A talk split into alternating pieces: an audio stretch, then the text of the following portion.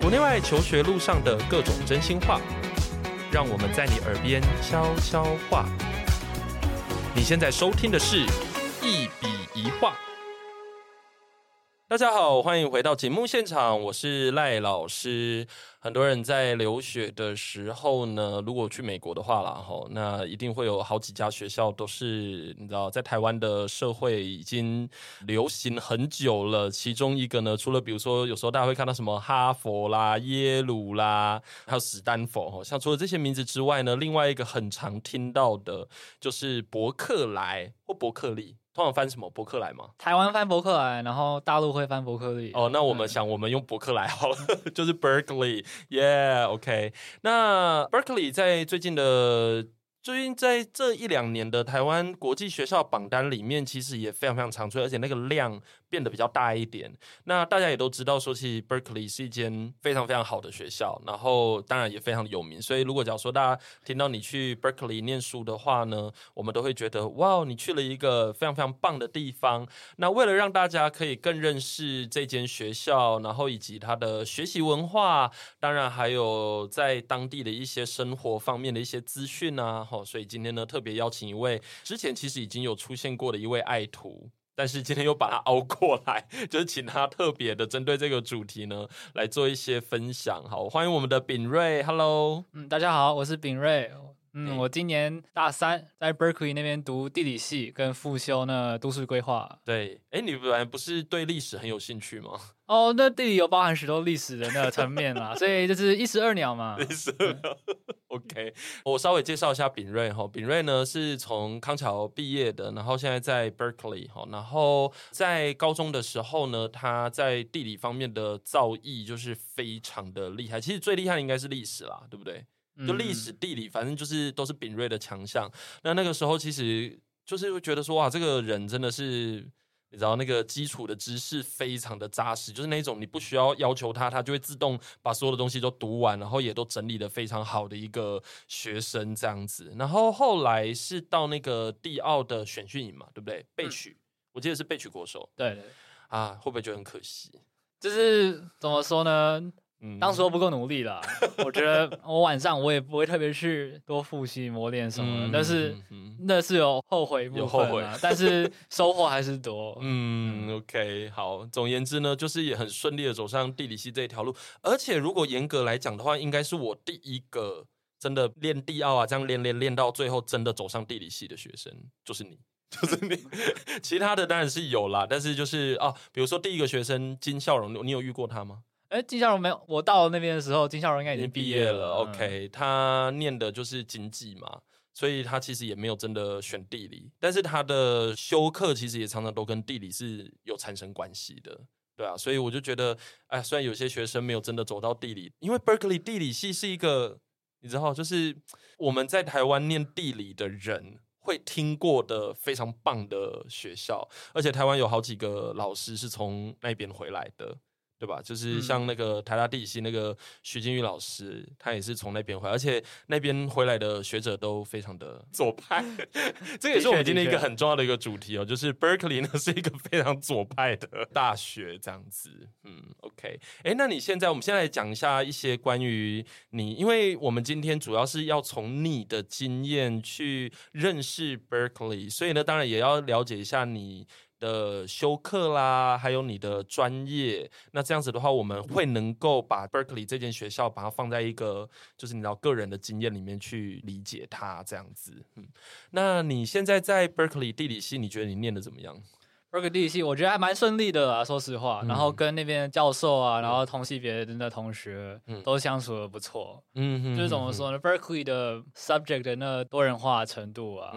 嗯应该是世界上地理系数一数二的，对，没错。尤其在美国，美国的话、嗯、，Berkeley 地理系应该是排名第一的。嗯嗯嗯。然后我记得世界上也只输牛津，对，牛津、剑桥跟伦敦政经而已。还有输伦敦政经？伦敦政经 Geo 很不错吧？是啦，是不错啦。我想说，哈，还有输他、喔，可能就是上下比啊，就三到四名。对对对对对，因为比较有名的大概就牛津、剑桥啦，然后接下来真的就是 Berkeley，就 Berkeley 基本上就是同一个 level 的东西，就觉得哇。这听到 Berkeley 地理系都要肃然起敬一下，这样子，嗯，所以你那个时候上了这间学校，然后真的去念地理，你很开心，嗯，非常非常开心。你那时候有其他的选择吗？其实也没什么，Berkeley 大概是美国前二十大或二十上下排名里面的话，嗯、我进的唯一一间啊，嗯、所以还就是那时候就是蛮感激的，所以也可能是因为这原因，我对 Berkeley 来说也没什么太大的抱怨啊。跟有些人比，有些人在 Berkeley 当然就是会，嗯，因为毕竟学校。几万个学生吧，对，而且毕竟公立学校资源分配不会像私立学校那么充裕，嗯嗯嗯，很多是很多东西都要靠自己来，当然有利有弊啦，嗯哼，但就是会有很多人是真的会遇到蛮大的那对的压力。OK，所以你看这是一个立场，就是说，因为你在这过程中你觉得自己非常的幸运，而且能到 Berkeley 这间梦寐以求的学校，你基本上对他的好话会比较多一点，这样子是满意的。OK，好，那我知道说像全球排名这种事情，你也知道，就是有时候只能当参考用啦。但是如果我们非常功利面的看一下它的全球排名，它现在大概在哪里？我这方面这几年没有太特别研究啊。嗯、但其实你 Berkeley 的话，世界排名其实会跟。它美国排名去比，它世界排名其实我印象中会是比较亮眼的啦。嗯，当然就是因为可能 US News 那些他们评比的方式就是他们讨厌左派，不是不是讨厌左派，就是他们会公立学校通常在他们排名上会上很大，因为他们很大一部分就是什么那 student to 那 teacher 的 ratio 嘛。对，然后当然。像 Berkeley、Michigan 这种大型的公立学校，嗯，就一定会跟私立的那些常春藤比，对，还是一定会有差。是没错，没错，资源差很多啦。说实在，是有差的。Berkeley 资源非常多，那尤其像 academia 跟 research 还有那种实验室啊、商学啊那方面的，那边资源绝对不缺。OK，但当然就是对，嗯，如果以个别的学生来分的话，当然你能接受到的资源，对对对，我刚才讲的就是这个，对对对，就是说，因为你学生量很大嘛，所以如果你去学。的时候，当然那个每个人拿到就会相对比较少，嗯，所以我常常在听到说人家在讲那个 Berkeley 的时候有那个选课困难，你选课很困难吗？我自己就觉得说也不会遇到太大的那困扰啦，因为毕竟我也是修地理系的，在地理系有些非常大型的课程，因为 Berkeley 的话，地理系课程很多也都是当那我们文理学院 Letters and Science 的那个通识，然后也蛮 popular 的。对，但当然就是我修地理系的话，相对一定会是选的比较顺利。嗯哼哼哼哼。但是也不是说所有的课你想选的，你基本上都容易选得到。有没有需要排队的时候？就一定会有要排队的时候。嗯。但通常你排队，除非是那种动辄就是几千人的课程，几千人的课程，你通常排队都是排得到啊。因为一定会有蛮多人会是，不管是因为就是没有现身，或者是觉得自己没兴趣，或撑不下去，会 drop out。通常都有位置塞进去，是。然后就算他名额你已经超过了，嗯，教授那边通常都是还蛮 accommodating 的，通常都会像假如说一个三十个人的班，嗯，他可能还会愿意再多加三到四个名额，嗯嗯，上去，嗯，让那些认真想读的人留下来，嗯，然后能正常的 enroll 啊。哦，OK，对，我们这样子已经大概了解这个学校的一些结构，就是说公立学校大概会遇到的问题，它基本上就是会遇到，嗯，这样子。可是像我自己的立场，跟我一些朋友立场就是相对的，嗯，他会非常考验你那独立的能力吧。可是这样也是好事，因为你要因为资源很少，所以你要独立一点。因为资源也不是不少，资源要自己找，对，要要非常有自己的想法，很考验说你自己的能力跟主动性啊。对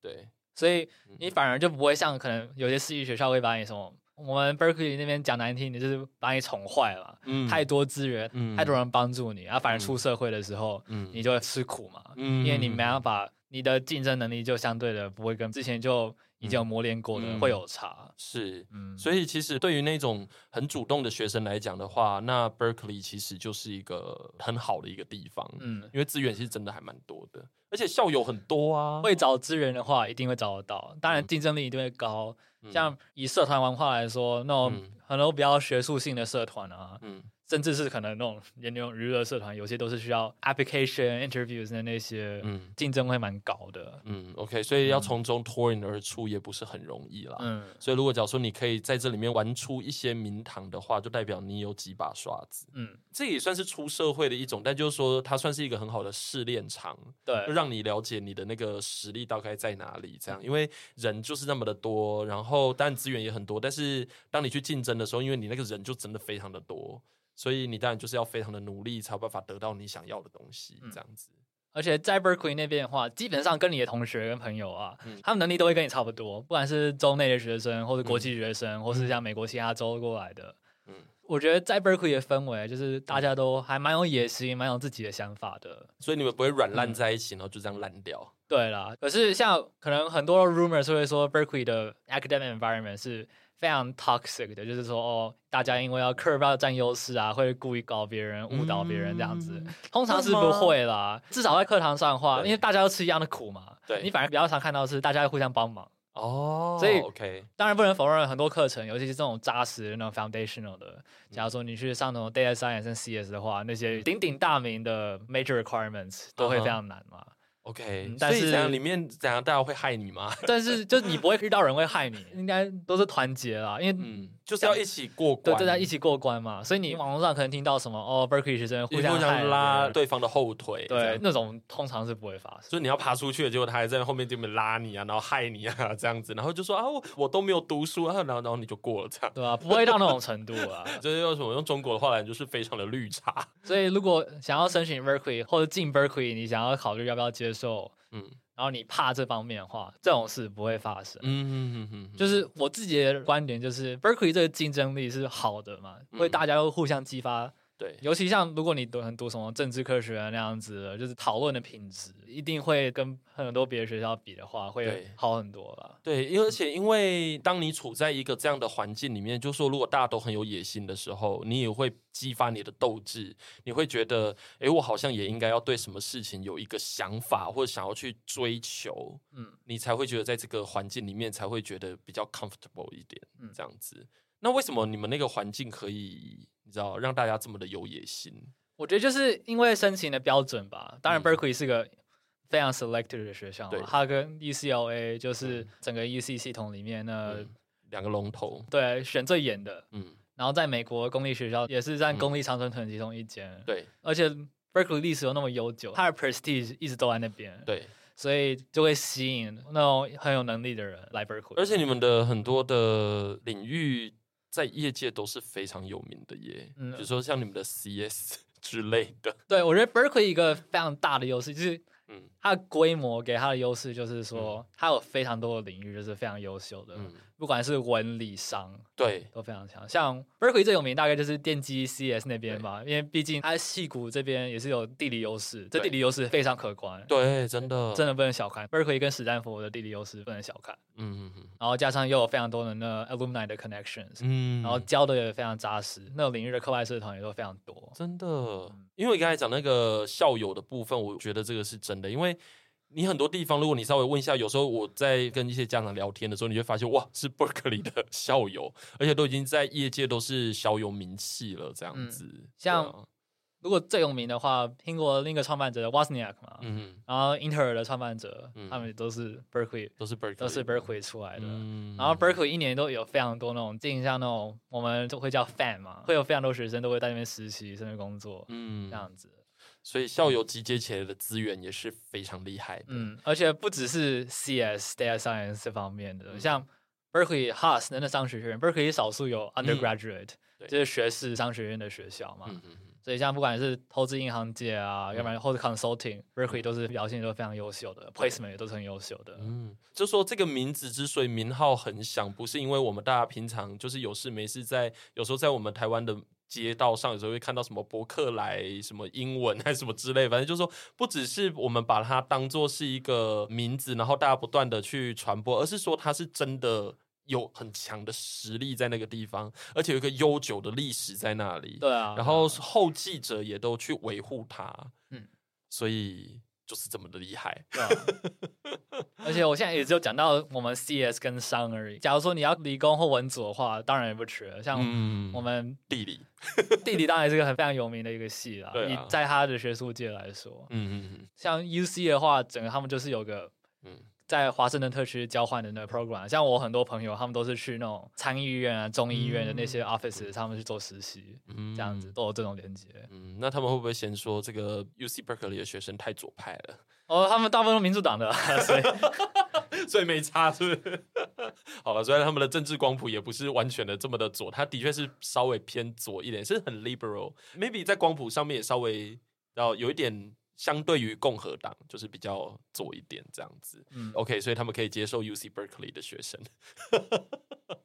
而毕竟 Berkeley 是 Berkeley 嘛，就是看到 Berkeley 的学生就知道说 OK，对，就是我知道你是什么样子。对啊，我们法学院啊、政治科学的那种连接都是非常多、嗯，是没有错，就是非常非常有名啦。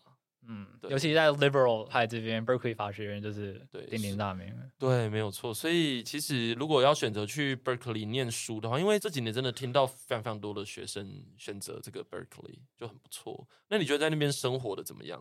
湾区生活圈的话，就是怎么说？你刚等下我先问一个定义，哎，你所说的湾区生活圈大概是哪一个范围？如果我们以 Berkeley 的标准来看的话，主要就是 Berkeley 的区，然后 Berkeley 南边就是 Oakland 奥克兰。对，我帮听众就是做一个厘清好了，就是说你可以先简单讲一下，就是因为大家听加州听比较多的可能就是旧金山，对不对？或戏谷，那你可不可以以戏谷为一个出发点，然后去 locate Berkeley 在哪里，然后他们那个湾区生活圈大概长什么样子？嗯，所以戏谷的话，大概是湾区的西南边，嗯，戏谷南边是 San Jose 跟 Santa Clara，对。然后矽谷的 county 那边北边就是旧金山，嗯嗯，然后旧金山的东边就是 Oakland，、嗯、然后 Oakland 上面就是 Berkeley，、嗯、所以当地人的话就是 San Francisco 就是中心，嗯嗯嗯，然后 East Bay 就是 Berkeley Oakland，对，然后还有那个 Fremont 就是特斯拉的工厂所在地啊，嗯、然后南边跟半岛区就是 Palo Alto、San Jose 那边就是那我们可以叫它 Peninsula 跟 South Bay，对，OK，所以这区很强哎。有那么多厉害的公司，然后又有这么多的资源在那个地方，嗯，文化遗产、历史也都非常多。没错，就是 Castro 也在那边，嗯，就很多啦，就很多很重要的那个社会运动，或者是一些那个文化中心。对，美国曾经开发的整个历史，其实也都是在那个地方。这样，如果你要看这个一两百年的美国，在那边是看得到的。嗯，很多人都会问我说什么哦，洛杉矶跟旧金山跟湾区到底是有什么差别？嗯，我觉得就是像尤其你在逛旧金山的时候，你就觉得它比较有那个历史感，它比较独特。嗯，你是可以感觉到哦，真的有历史上非常重要的大事对发生在这边，这是一个文化跟商业的中心。对，你在洛杉矶可能虽然洛杉矶一定也是一个非常大的 cultural center 啊，嗯，但是就是没有湾区这种宏观。对，旧金山那种宏观的那种感觉。嗯，我之前有访问过那个在 LA 那附近读书的学生，然后他们对 LA 没有什么好话，就是好话不多。你们在加州念书的也都这么觉得吗？就是当然会有很多人会喜欢 Southern California 南加州 LA 那区的氛围，就是那边会悠哉一点，对，稍微悠哉一点，然后比较热，比较暖。嗯，然后当然拍的文化会比那北加州这边好。哦，你说派对吗？嗯、就是好玩，好玩很多，这样吗？嗯。当然不能说 Berkeley 没有，但对，跟 LA 那边还是有差，就是 LA 更疯狂这样子。哦，疯狂蛮多的。嗯，就是如果要参加就是好玩的 house party，就是要选。你比较爱开趴，就是选 UCLA 啊。如果你 UCLA 跟 Berkeley 都进的话，你这样讲 UCLA 会来抗议哦。他说这什么意思？他们会收那个当个 compliment 吧？他们会可能选 Berkeley，扣两扣无聊啊。哦，他们觉得你们 Berkeley 有点太 hippie 了吧？我在想。我觉得。Berkeley 的你的体验就能非常多元化。嗯、你要非常文青学术 focus 的话，像湾区那种咖啡厅的那种文化是非常盛行的嘛。因为毕竟你那么多科技业的员工到处跑、到处住，对，文化都有培养起来。对。然后那种历史文化上，像旧金山非常有名的那种使命区嘛，嗯、然后唐人街，嗯，你感觉到那历史，然后就是。嗯如果你不单身时想要开趴，你想要有那种非常多人的 activities，嗯，像健行的话，旧金山跟东湾区那边都有非常多那种山啊、海岸线啊、森林啊，嗯、然后 North Bay 那边有那个快木森林那些什么的，嗯，就是在湾区的体验会比较多选择啊。我觉得以生活来讲，或者是说实习的工作，因为毕竟很多人的实习都会很希望可以去那种所谓的大公司，或者说是那种你要在世界上有听过名字的，大家就会觉得，哎，这样子未来在找工作可能也会比较好找。而 Berkeley，你刚才讲一个非常重要的点，就非常的地理，就是 Stanford 跟 Berkeley，因为就在湾区的边边啊。对吧？也不是在边边，就是都都已经算各个中心点。对对对，就是说这个时候就要看那个中心跟边陲是什么定义。但就是说，他们有一个非常好的一个区位条件，就是在那个地方就是湾区。嗯，所以你要有所谓的很好的业界的工作的经验，也离你非常非常的近。对啊，尤其像科技业、金融业的话，对，尤其科技业、科技业跟理工的话，嗯、绝对是北湾区，像 UCLA、USC 那边。哎，那如果是地理，如果要实习的话，那边有什么工？Esri 吗？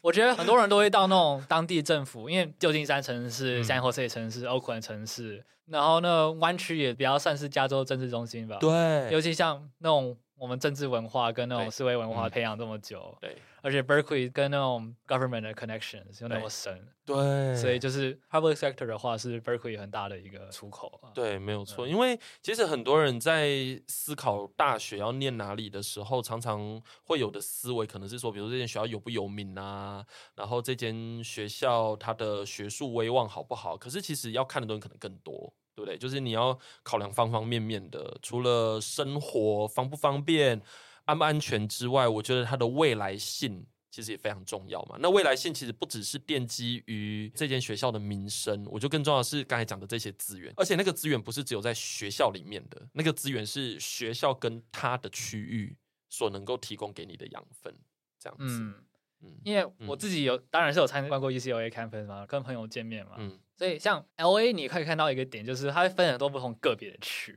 对，它就在一个 county 本身，嗯，这样你也不会把 Beverly Hills 跟呢 Downtown L A 看成同样的地方，嗯，而这样湾区就是虽然有非常多元化的那个 districts 啊，嗯，的城市啊，就是你感觉说它是个生活连接体，就是它是一个共同的生活圈，嗯，这样。可是如果是住在湾区的话，应该虽然很多元，可能也很方便，但感觉好像很贵。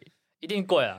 就是你不能期望什么。Berkeley 跟旧金山的那的那 living cost 都是美国数一数二高的，不只是加州数一数二高，美国数一数二高。嗯，那你可以稍微讲一下大概有多高？像我现在住的公寓比较新，然后设施也比较多。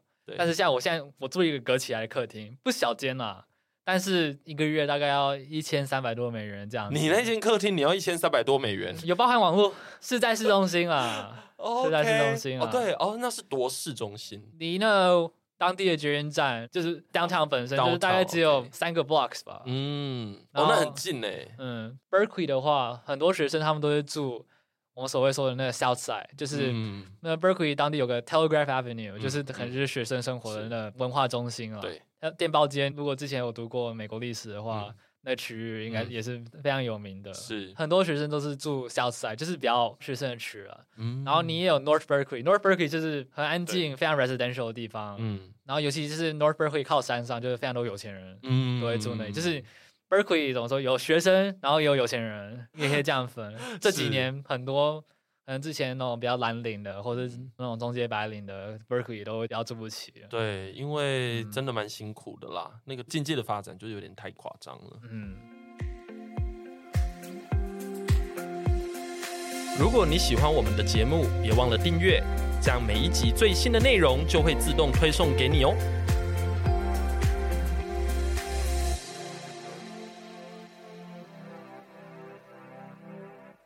现在听众应该会觉得很好奇，就是那一间客厅大概长什么？但那间客厅，我刚才看照片是真的觉得还蛮不错的。你那个大概有多大？就是那个客厅，我没有量大小啊，但是一张床、一张书桌、一张床、书桌，然后柜子都放得下了。对、嗯、，OK，那所以其实也不算太小啦。我自己觉得都住得惯啊，只是它跟其他空间的相隔，其实就是一个屏幕嘛，就是说一个拉帘这样子的东西，把它拉起来这样。而像我这个是贵的，所以你你说这个客厅是比较高级的，对，就是因为这个社区比较新，所以会比较贵啊。OK，然后也有更贵那种非常新、设施非常多大楼就更贵、更离谱的价钱。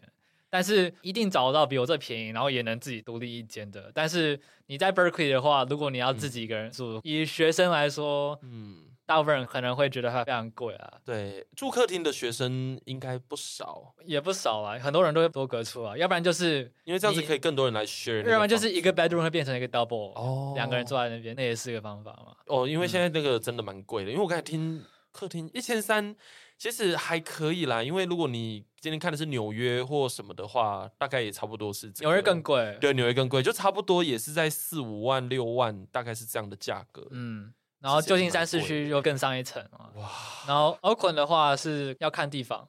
OK，我那时候在那个格拉斯哥，因为我也是住在很靠市中心的地方，就离大学有一点点距离，但是因为我住那区算是比较商业一点的区域，然后那个时候我一个礼拜，因为它算一个礼拜，我一个礼拜才花七千块台币，很便宜，我觉得七千块台币是便宜的，嗯、就是一个月你大概就是三万块左右啊，你那个快四万，四万多，哇哦，还蛮多的耶。但是跟你平常的那个同学比起来，已经算便宜了，中间中上吧。当然，你的客厅中间吧，可是我付了价钱啊。OK，因为如果是国际学生的话，我这算便宜。我的总共花费应该算比较便宜。对对对。可是如果是因为国际学生，当然金融能力当然是可以跟美国当地学生相对好。嗯嗯嗯嗯。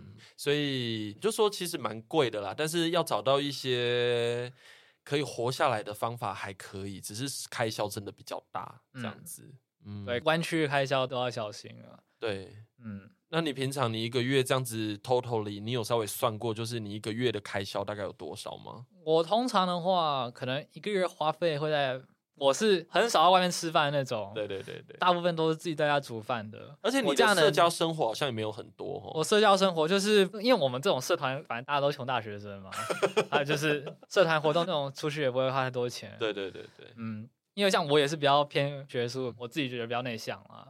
你内向？我我觉得我算内向啊。OK，好。然后反正就是大概我一个月花了八百美元，差不多。哎，那也不多啊，那就不多了。不多哎，不多。当然，如果你想要一直出去吃饭那种的话，就是最贵一定是出去吃饭。嗯。你大概一个 meal，普通可能你吃个 Chipotle 怎样的话，你可能一三十五美元。对对，差不多。而且如果假如说你是要稍微去真的长得比较稍微正式一点的餐厅吃饭的话，你大概一餐一千多块应该跑不掉。就台币啦，台币一千多块。像我有次我跟朋友下旧金山吃火锅的话，嗯、我们每个人四十几美元吧，差不多，差不多。而且那是我们六个人一起吃的，六个人一起吃，一个人花四十几美元。对，而且以湾区来说，那算蛮 reasonable 的火锅价钱。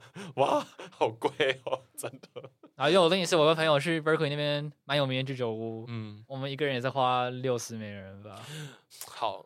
就是火锅既然是那个价格了，我想居酒屋好像也不用太惊讶了。而且我们好像没点酒，所以 没有点酒。就居酒屋没有点酒啊，我们都还没二十一岁就难麻烦了。Okay, 所以就是喝果汁。当然，如果你天天吃素食的话，嗯、绝对不会那么贵。可是你会想在那边天天吃素食，对，当然不会。嗯，所以其实你的这样子的开销，虽然说我们如果以台湾的标准来看的话，当然就会觉得这样子非常非常贵。可是其实你已经算非常省了。嗯，对。而且那通膨呢？通膨感受得到啊！我可能是咖啡厅，以前一杯拿铁五美元，嗯、现在可能六美元这样子。OK，很正常啦，很正常。没办法，生活压力蛮大的，因为湾区的确是一个地价一直在涨，而且大家都觉得非常的夸张。那的确已经有蛮多人是待不下去的，对，然后就跑到其他地方去嘛，比如说去那个 Austin。像那些地方这样子，嗯、对啊，蛮多。我有认识的朋友也是这样，就离开了。那你们在学校也都在学这些东西吗？就是说，啊，你看这个湾区多贵啊，然后学生会起来抗议啊。一定的，啊，就是我们会去做那种 gentrification，嗯、尤其地理系一定会讨论到啊。而且重点是，它是 AP Human Geography 里面的非常重要的一个概念，所以很多学生应该都学到。嗯，你问那些湾区的 locals 的话，嗯、尤其是像你在 Berkeley 一定遇到可能。小时候就在旧金山、Oakland 或是湾区的那个镇那边长大的，嗯，你问他们十年前湾区长什么样，跟现在十年后湾区长什么样，你会差很，印象会差非常多。哇，那。差最多的是什么？可能就是，或者说你最近这几年，因为你已经在那边待了一段时间了，你觉得有没有什么不同？我去之后已经是疫情后的状况了。嗯、疫情其实对，尤其是旧金山，嗯，伤很大，嗯哼，连那种主要干道的那个店铺都倒掉，嗯、然后也没人想搬进来，嗯哼哼。你可以看到，就是说很多人就是变得很 refine，像我们这种年纪，我们会说什么很 bougie 嘛，嗯嗯嗯，很 bougie 或 yuppie 那种，对，就是为了那些可以付得起的人。而建设起来服务。像我觉得最有名的案例就是你在旧金山使命区那边，嗯，有两条主要干线，一个叫 Valencia Street，然后另一个就是 Mission Street，就使命街。嗯，那两个街大概只隔可能两个 block 而已。对，而像 Valencia Street 很像那种台北像永康街那种氛围，就是很高端文创啊，或者文青咖啡厅、餐厅那些非常多。嗯。然后你看 Mission Street 就是比较传统的，嗯、比较 gritty，嗯，真的是当地西班牙裔美国人的文化影响的地方，嗯，你都还看得到那种那街上摆地铺卖东西的，你 Mission Street 都还看得到。嗯、然后你 Valencia Street 就是那种，你可以像永康街那种非常 polished，太 polished 的那种感觉。OK，就已经会丧失说对那个使命区可能历史上有的那个 character 了。嗯。而且听起来就是说，可能整个居民都换过一轮了。对啊，Mission 就是个很 obvious 的一个 example 嘛。然后像连 Berkeley 这边的话，嗯，Berkeley 西边传统上是比较轻工业，对，比较蓝领的住的比较多的地方。这几年的 character 也变非常大。嗯哼哼。那 Berkeley Fourth Street 的话，就是精品的商店街啊，这样的。嗯。然后还盖了非常多新公寓啊，对，所以就是你只要走个 block，然后转个弯，maybe 你就会觉得哇，那个景观的落差非常非常大。对，嗯，因为像我们台湾可能比较没有这个感觉啦，还是有可以找到这样的地方，比如说像吴兴街那一边跟信义计划区，它刚好就在边边嘛，所以你也可以感觉到那一种感觉，就是说那个变化。可是我知道说，在美国的那个状况是，因为美国它就是一个贫富差距非常非常大的地方，嗯，对，所以虽然这样讲，其实有一些刻板印象，但这样比较好理解，就是发展中国家，而且因为美国很多地方其实可能还比发展中国家更不如，就是你只要转角，你一看就会觉得哇，这个 是什么样的地方？可是你又稍微一转角，你又发现，哎，那个地方又非常的富丽堂皇。对不对？就是那个整个落差是很明显的。嗯嗯。这个在 Berkeley 附近应该也是这样子，对啊，Oakland 也是啊，Berkeley 也是，加州好像都是。嗯，San Jose 跟 Peninsula 那边可能就稍微好一点，可是那因为那边本来就是一个非常 suburban 的地方，很住宅的地方，对，不像可能旧金山、Oakland 跟 Berkeley 是文化跟经济的那个中心点。嗯嗯嗯，因为像那个之前学生来分享 LA 的时候，他们有特别提到这一点，而且他们有把那个 LA 的那个落差描述的非常清楚，这样子。哎、嗯，那这样子的话，安全嘛，就是。虽然说每次想到这样的景观，就会开始去想安不安全，虽然有一点你知道刻板印象啦，但就是说，因为这也是蛮多人好奇的点，就是说加州到底安不安全？你湾区的话，你要防的不是像那种帮派那些，嗯、那些湾区基本上很少看到啦。对，你要防的是像我们英文会讲的那种 petty crime 嘛，你要怕东西会被偷，或随机的人可能会跟你争闹啊。对，或者甚至比较惨的，我有听说过可能有人被攻击的案件嘛？被攻击？会被攻击？有时候就是路上游民啊，有时候他们觉得说他们区域可能被侵犯、哦、或安全被侵犯的时候，会非常烦躁。然后像，嗯，湾区捷运是一个蛮很危险的地方，也不是危险，就是比较 就比较乱。湾区捷运也比较乱啊。OK，就是你网上看到纽约地铁，你会觉得。那个名率是乱的。纽约地铁是美国算干净的。纽约地铁是美国干净的。这车站，我有听错吗？车站当然是老了，可是它车本身跟安全度，其实你跟美国到处的很有那种公共运输系统比，其实纽约是安全的。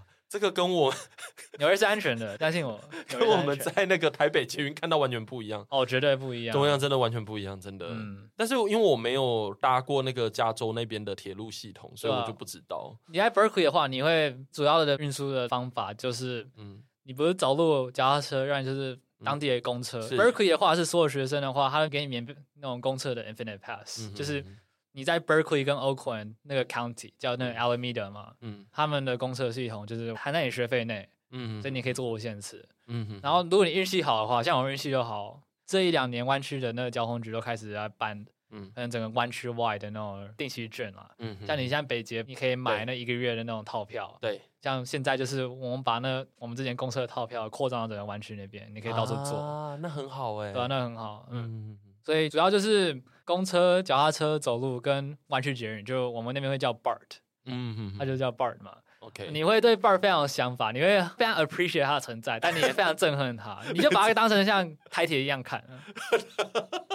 OK，好，嗯、就是说，OK，我没有你真的不行，但是你的存在也让我觉得，就是你有很多问题，我真的 就是也会让人家翻白眼那种感觉，这样。嗯，OK，好。不过我觉得刚才有一个很震撼呢，你刚才经常会说纽约的地铁已经非常干净了。你们不要看新闻上都讲说哦，纽约非常危险，这样纽约是美国数一数二安全的大城市，纽约治安跟整洁度其实算不错了。以那种大规模来说，当然你不能跟东亚比。但你在西方城市看，纽约其实不会太危险。对，OK，就是那个干净，就是说我们现在在台湾看到的干净，那个真的是超级无敌干净。就是东亚的大都市，你不管是台东京啊、台北、北京、首尔、上海，什么一定是不同等级的。真的，真的，真的，真的，这也是文化差异了。对，对，对，对，对，没有，因为我之前有在纽约生活过一段时间，然后。我那时候就觉得说，天啊，那个地铁，我每次一去，我都会就说它很有历史。我每次去，我都很开心，就说哇，你看这个很有历史的那种地铁系统啊，怎么样？可是你就会看到一大堆老鼠，然后一大堆有的没的在那边，你就会觉得说啊，我好想念台北捷运哦，嗯、这样子。湾区的公共运输比 L A 好太多了。OK，L A 是真的不行。嗯，但是像湾区的话，肯定可能就是主要干道才比较方便，因为捷运它就是跑那几条干线而已，对那一两条干线而已。嗯、其实像旧金山的话，它只有 Market Street、嗯、那主要市中心那边的那条街，嗯、跟使命街好通道，其他地方都没有，都要靠旧金山当地的那个轻轨跟公车。对，Oakland 跟 Berkeley 就是靠公车系统。是，哎，那也就是说你在搭这些大众运输的时候，可能会遇到你刚才讲的。状况，比如说可能有游民觉得他被打扰了，所以他可能就是会对你采取一些攻击的作为。嗯、通常说是我自己经验是我没有经验到那种啊，嗯、但是就是这种看到会有脏乱啊，或者可能会有游民躺在监狱车上啊这样子，就是你在台北完全看不到的东西，对、嗯，你在那边都会看到。OK，所以这个好像也不太叫做不安全，这个比较像是乱乱，对，嗯。当然，就是又有案例会有受那个骚扰和攻击的啦，那种新闻，你到湾区那边，或是你不管在美国媒体上，你一定会听得到，它的确存在。嗯、对，